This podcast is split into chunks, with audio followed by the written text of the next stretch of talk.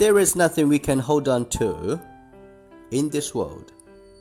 Only by letting go can we truly possess what is real.